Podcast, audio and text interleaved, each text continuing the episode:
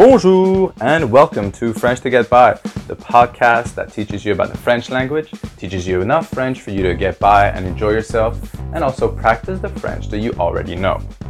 My name is Kevin Cabrera and I'm a French and English teacher at ME Education in Hong Kong.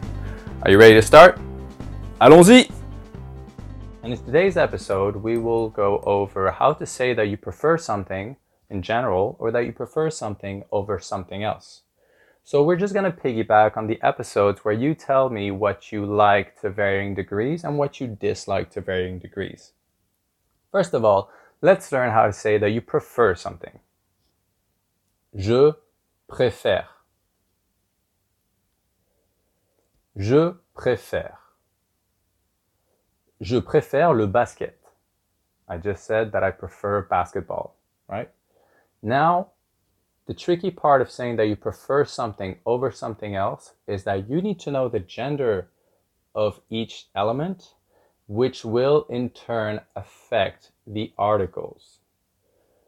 Now, as you know, French has genders for everything. Luckily, there's only two. This will have an impact on which article you use with it.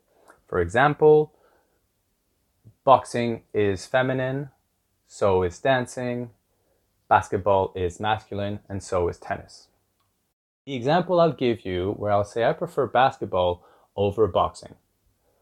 Je préfère le basket à la boxe.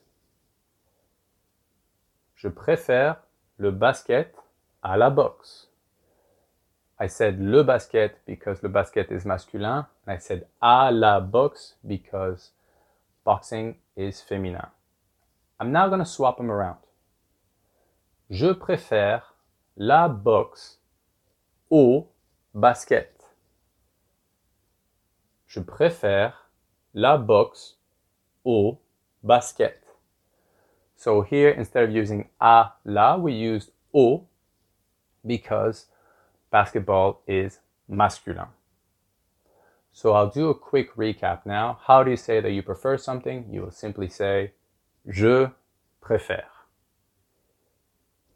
And now to say that you prefer something over something else, I will use an example. Once again, I will go from boxing to basketball and basketball to boxing. Je préfère la boxe au basket. Je préfère le basket à la boxe.